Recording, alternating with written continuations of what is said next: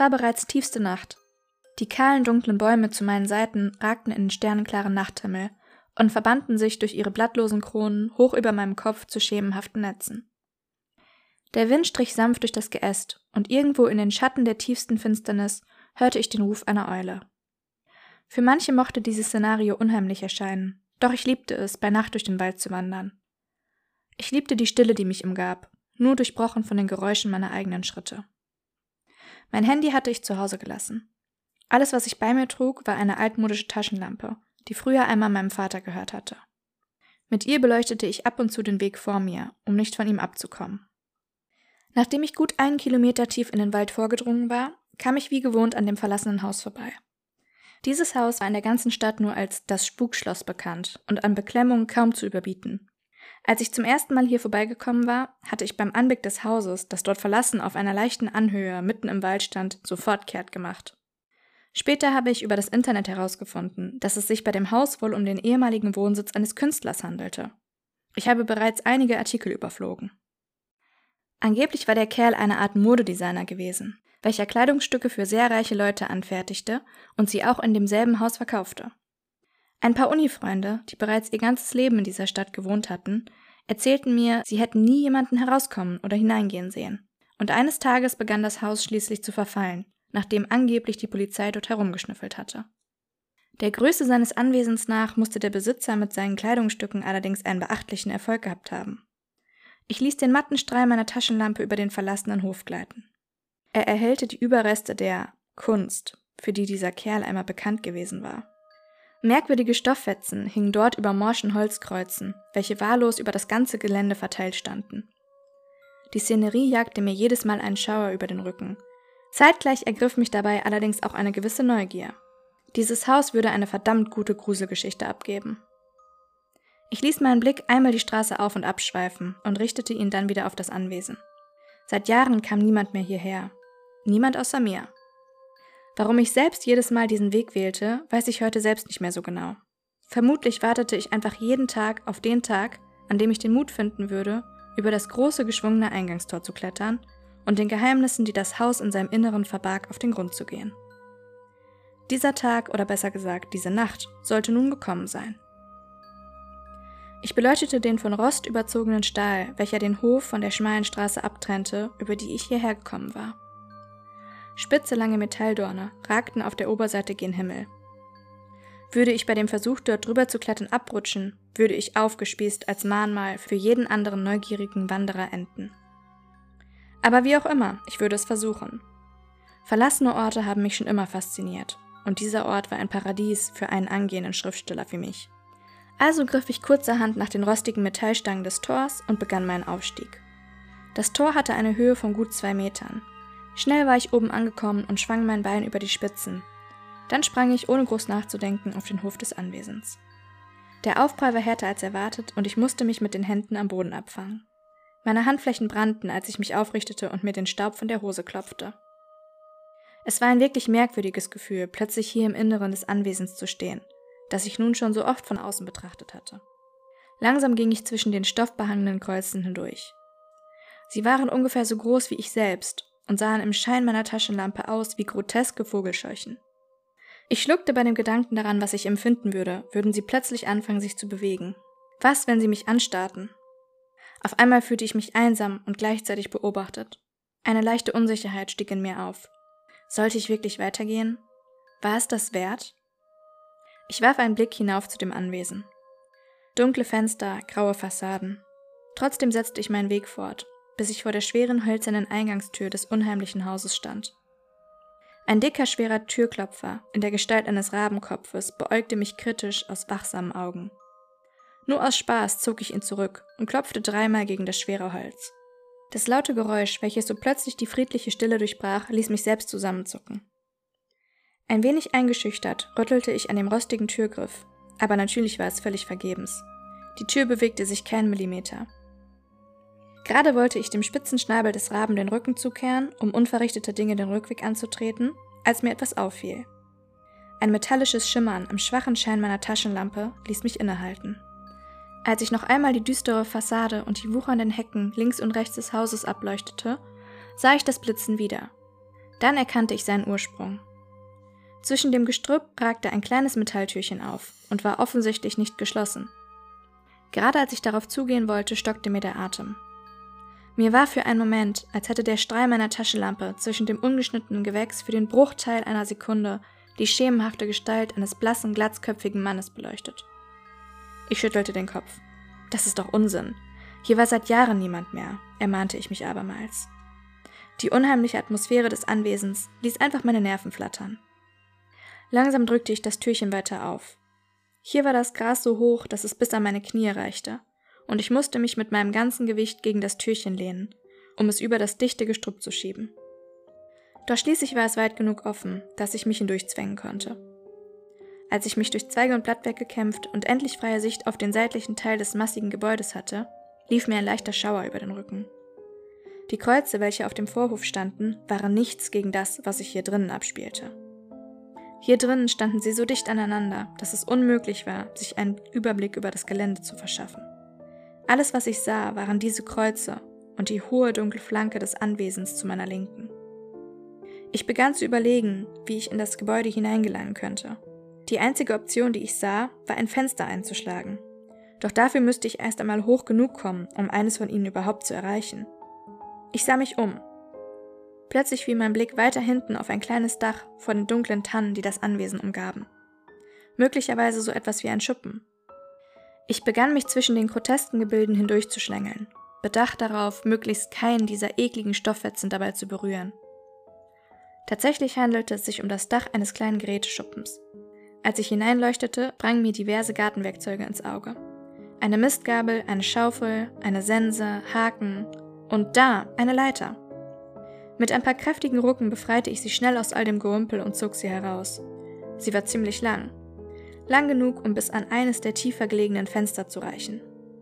Diesmal schlängelte ich mich nicht ganz so behende zwischen den Kreuzen hindurch wie auf meinem Hinweg.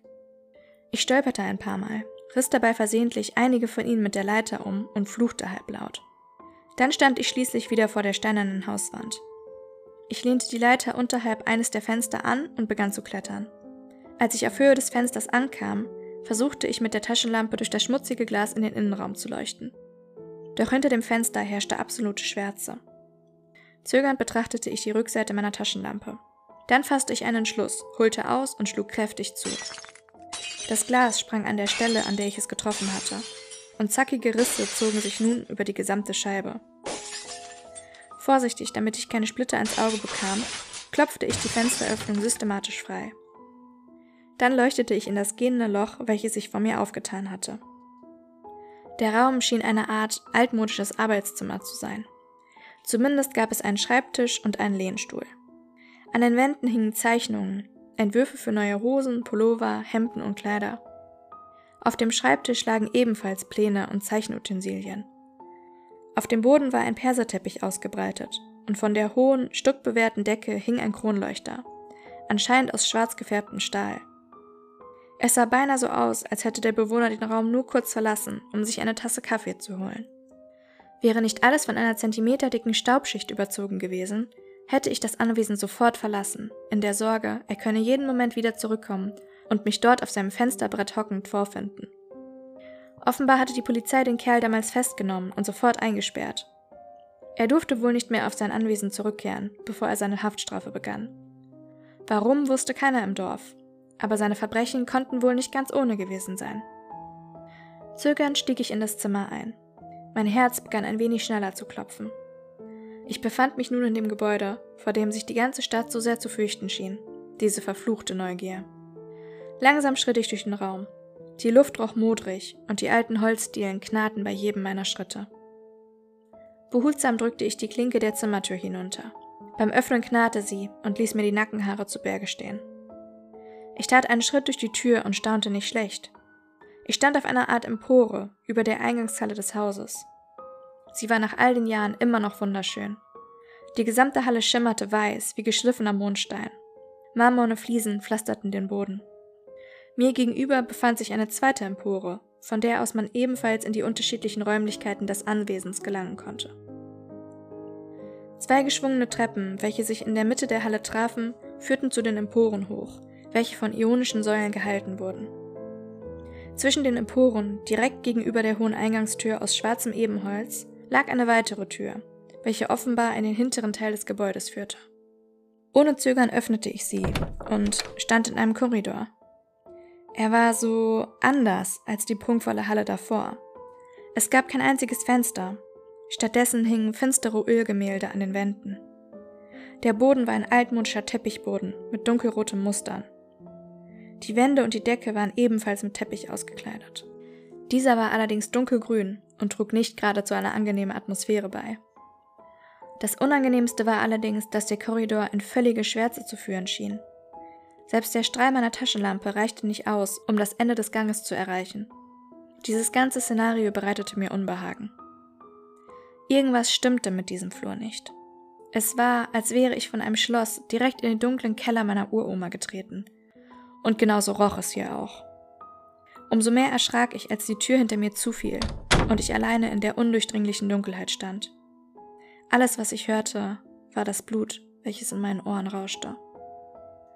Sofort schnellte ich herum und stieß die Tür wieder auf. Hier eingesperrt zu sein, war das Letzte, was ich jetzt wollte. Ich atmete erleichtert auf, als ich die Tür problemlos öffnen ließ.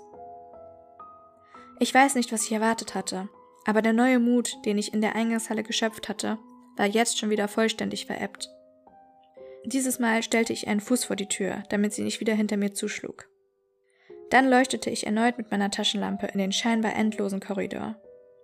Düstere Gemälde, dunkle Teppiche und völlige Schwärze. Sehr einladend. Dann fiel mir etwas auf. Rechts von mir war ein Lichtschalter an der Wand. So ein altmodisches Ding zum Drehen. Ich versuchte probehalber ihn zu betätigen und er funktionierte. Wie zum Teufel konnte das denn sein? Das Haus stand seit Jahren leer. Resigniert schüttelte ich den Kopf. Die angelaufenen Lampen, welche in einem Abstand von etwa zwei Metern angebracht waren, tauchten den Flur in ein schummriges gelbes Licht, und am Ende des Ganges, der mir merkwürdig lang erschien, beleuchteten die Lampen eine zweite Tür. Dennoch war ich mir nicht sicher, ob ich wirklich weitergehen wollte. Irgendwas stimmte mit diesem Haus tatsächlich nicht. Andererseits hatte ich jetzt schon mal Licht, also wie schlimm konnte es schon werden? Schließlich siegte meine Neugier. Ich atmete tief durch und nahm den Fuß von der Tür weg. Langsam ging ich durch den Korridor auf die Tür am anderen Ende zu. Währenddessen sah ich mir die Gemälde an. Sie wirkten sehr alt. Diese Bilder waren alle in dunklen Farben gehalten und lösten Unbehagen in mir aus. Doch es gab zwei Bilder, welche mich wirklich verstörten.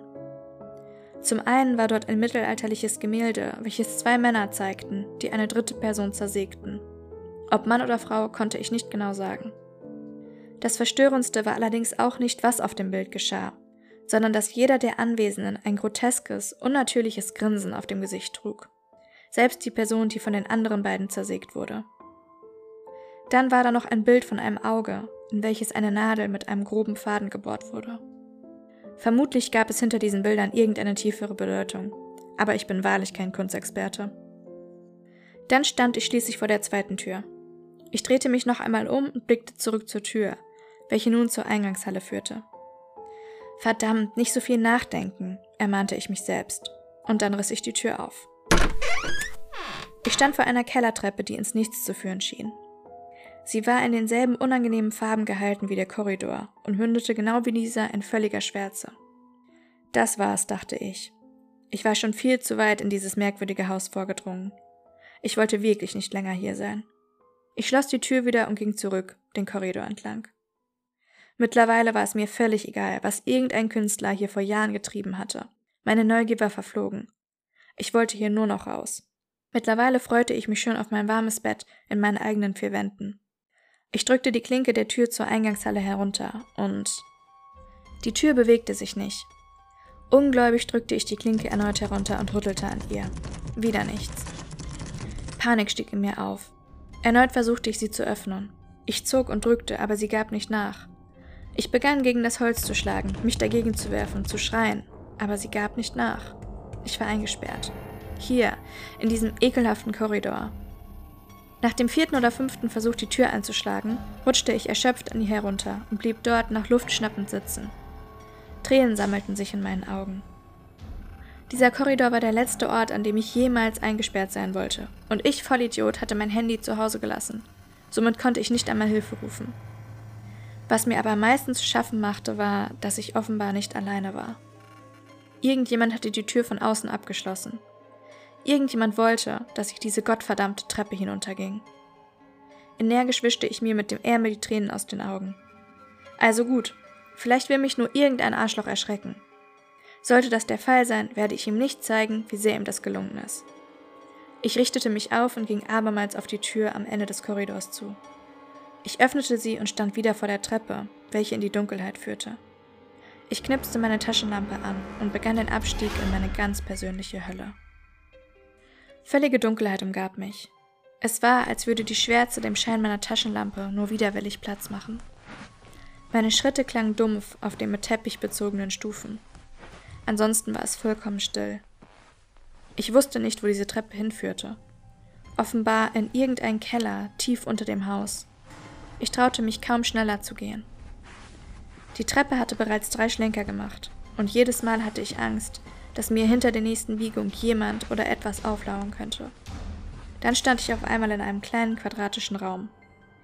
An jeder der drei freien Wände befand sich eine verschlossene Tür. Wo zum Teufel war ich hier? Ich beschloss systematisch vorzugehen und mir zunächst die rechte Tür vorzunehmen. In ihrer Mitte war ein Schild angebracht, auf dem stand BM Archiv. Ich wusste nicht, was BM zu bedeuten hatte. Vermutlich waren das die Initialen dieses Künstlers. Langsam drückte ich die Klinke hinunter und stieß die Tür vorsichtig auf, darauf bedacht, möglichst kein lautes Geräusch zu machen. Ich ließ den Strahl meiner Taschenlampe den Raum erhellen, und als ich sah, was sich in ihm befand, bekam ich einen solchen Schock, dass ich zurücksprang und die Tür sofort wieder zuknallte. Mein Atem ging heftig, genauso wie mein Herzschlag. Der Raum war riesig und überall standen Leute. Nicht zwei oder drei, sondern Dutzende schemenhafter Gestalten. Vollkommen regungslos, geräuschlos. Langsam öffnete ich die Tür wieder und spähte erneut hinein. Sie standen immer noch da.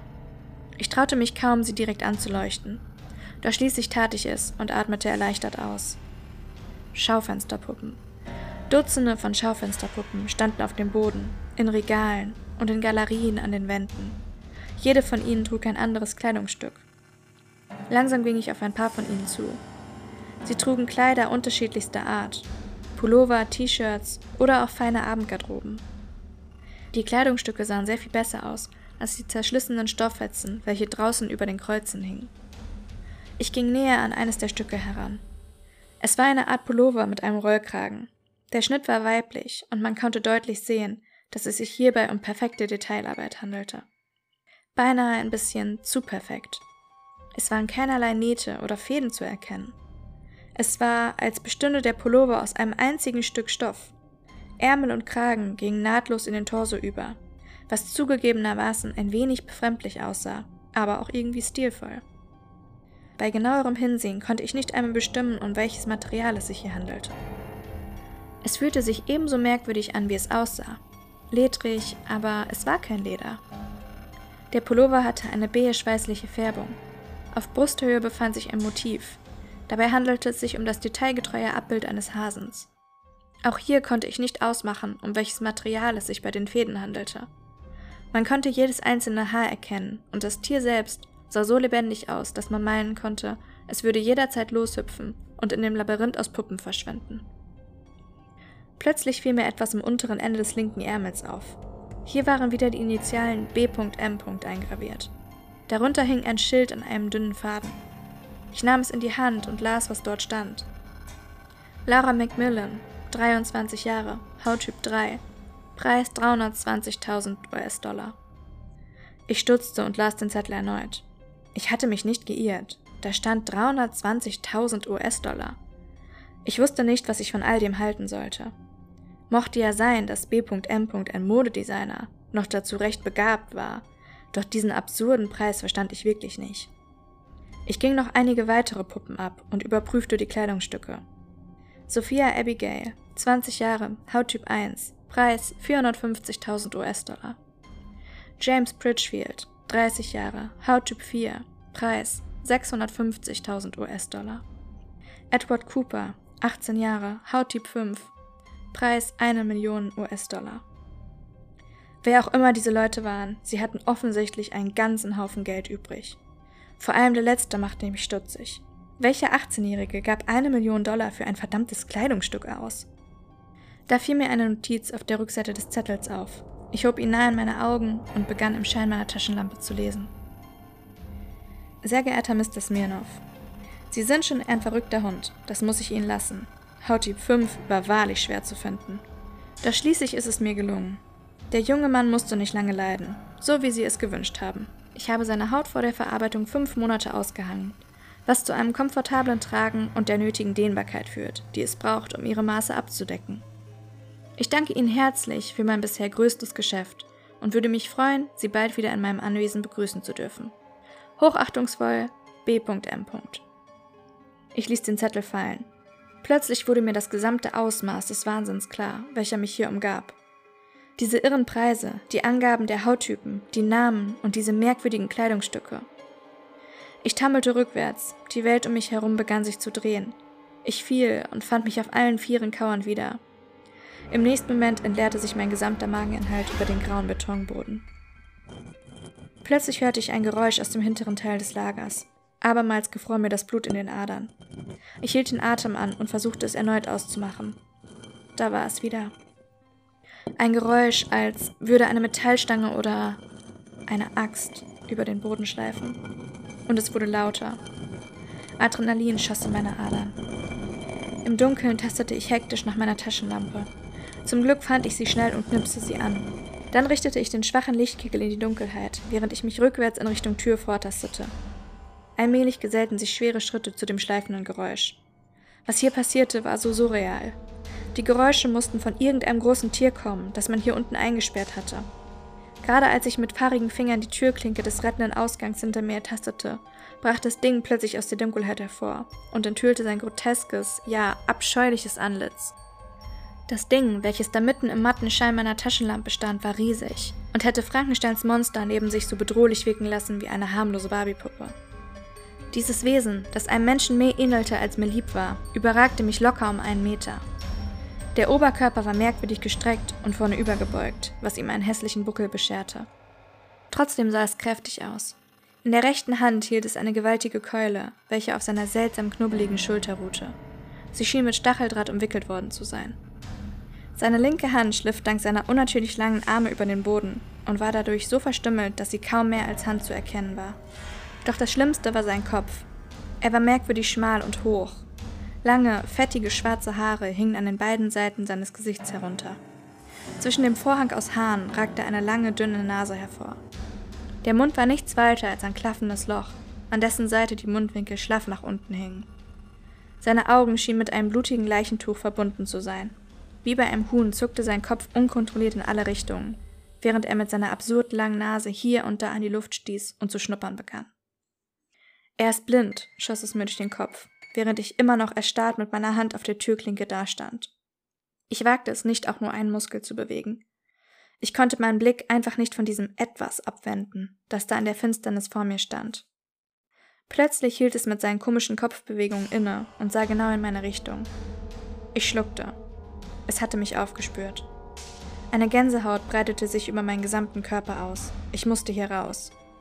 Kaum hatte ich diesen Gedanken gefasst, stieß das Ungetüm einen markerschütternden Schrei aus. Das Ding begann auf mich zuzurennen und dabei weitere, hohe, allzu menschliche Schreie von sich zu geben. Panisch drückte ich die Türklinke hinunter, um diesem Albtraum endlich zu entfliehen. Doch zu meinem Entsetzen stellte ich fest, dass sich auch diese Tür keinen Zentimeter bewegte. Jetzt machte mein letztes bisschen Verstand der blanken Panik Platz. Wie von Sinnen begann ich an der Tür zu rütteln und gegen sie zu schlagen. Dann drehte ich mich um. Das Ding war nur noch fünf Schritte entfernt und ruderte mit seiner grotesken Keule durch die Luft. Noch drei Schritte. Ich konnte nichts tun, ich würde hier sterben. Noch ein Schritt. Die Keule schnellte durch die Luft und ich spürte bereits, wie mein Kopf zerschmettert wurde und stieß einen allerletzten Schrei aus.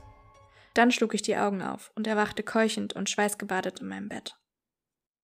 Ich zitterte im ganzen Körper, als ich aufstand und in Richtung Badezimmer taumelte. Noch nie in meinem Leben hatte ich so lebhaft geträumt, dass ich mich an jedes Detail erinnern konnte. Den finsteren Hof mit dem Kreuzen, den langen, unheimlichen Korridor, in dem ich eingesperrt war, die Treppe und schließlich der Raum mit dem Schaufensterpuppen und ihren Kleidern aus Haut. Und dann war da dieses merkwürdige Ding, welches mich am Ende getötet hatte. Ich drehte den Wasserhahn auf und wusch mir ausgiebig das Gesicht mit kaltem Wasser. Dann stützte ich mich auf den Seiten des Waschbeckens auf und sah in den Spiegel. Ich glaube, ich habe in meinem ganzen Leben noch nie so fertig ausgesehen. Meine Haare waren nass vom Schweiß, genau wie das dünne T-Shirt, welches ich zum Schlafen angezogen hatte. Ich warf einen Blick zum Fenster. Draußen war es noch dunkel, doch an Schlaf war nicht mehr zu denken. Ich ging in die Küche. Mit einem Griff unter die Bar beförderte ich meinen stärksten Whisky hervor und goss mir eine großzügige Menge in ein Glas. Ich nahm einen großen Schluck und dann noch einen. Augenblicklich spürte ich, wie mein Mund taub wurde und das Getränk mir die Kehle verbrannte. Aber es war ein angenehmes Brennen.